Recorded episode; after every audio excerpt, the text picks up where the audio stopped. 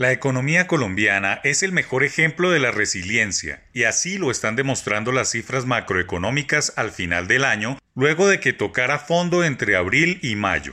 No solo se ha manejado la crisis sanitaria y su impacto en el tejido productivo, sino que se está saliendo mucho más rápido que los países de la región como Chile, Perú o México. Una muestra de ello es lo que está pasando con la recuperación de los empleos. El Departamento Administrativo Nacional de Estadística, DANE, reveló que en el pasado octubre la tasa de desempleo bajó a 14,7% si se compara con el dato de septiembre que era de 15,7%. Si se hace el ejercicio con octubre del año pasado, hubo un incremento de 4,9 puntos porcentuales, mes en el que el índice fue de 9,8%. La población ocupada ya asciende a 21,2 millones. Cabe la pena rescatar que desde abril se han recuperado 4,7 millones de trabajos, pero aún hay más de 1,2 millones de personas desempleadas, desocupados, y 877 mil más inactivas a lo largo y ancho de todo el país. Pese a las buenas noticias, aún hay mucho que trabajar en términos de cifras laborales, especialmente en las ciudades en donde la generación de empleos formales ha sido una crónica dificultad. Hay unas ocho o nueve regiones diferentes en donde la crisis ha sido distinta y su recuperación será asimétrica. Mientras en la costa caribe el desempleo casi que se ha duplicado después de ser la de menor desocupación, en la región centro-oriente donde está Bogotá las cosas son mejores, aupada por los servicios, dado que más de 25% del PIB se origina en la capital.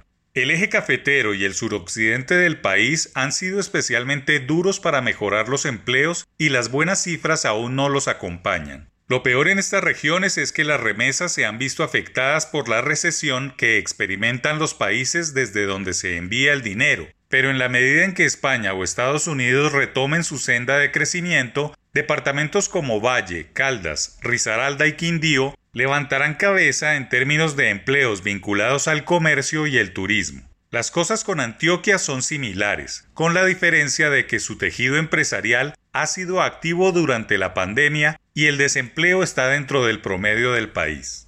El primer indicio de que la economía mejora más rápido de lo estimulado y que un crecimiento proyectado para 2021 de 5% es viable es justamente la generación de empleo que se empieza a experimentar. La recuperación de trabajos es una suerte de humo en donde va a haber fuego si se actúa en consonancia. El país volverá a cifras negativas en términos de PIB en pocos meses.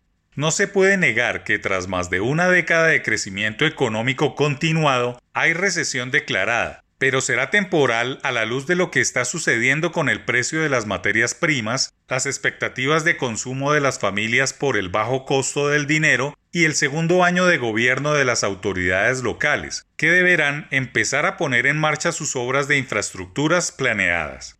Es un hecho que si el precio del petróleo se mantiene por encima de 45 dólares el barril, el café a 1,50 dólares la libra y una buena demanda por parte de Estados Unidos, China y Brasil, las cosas pueden mejorar no en forma de chulo de Nike, sino en forma de B. Pero las mayores esperanzas están puestas en los planes de desarrollo de alcaldes, gobernadores y en la plena ejecución de los dos últimos años de gobierno.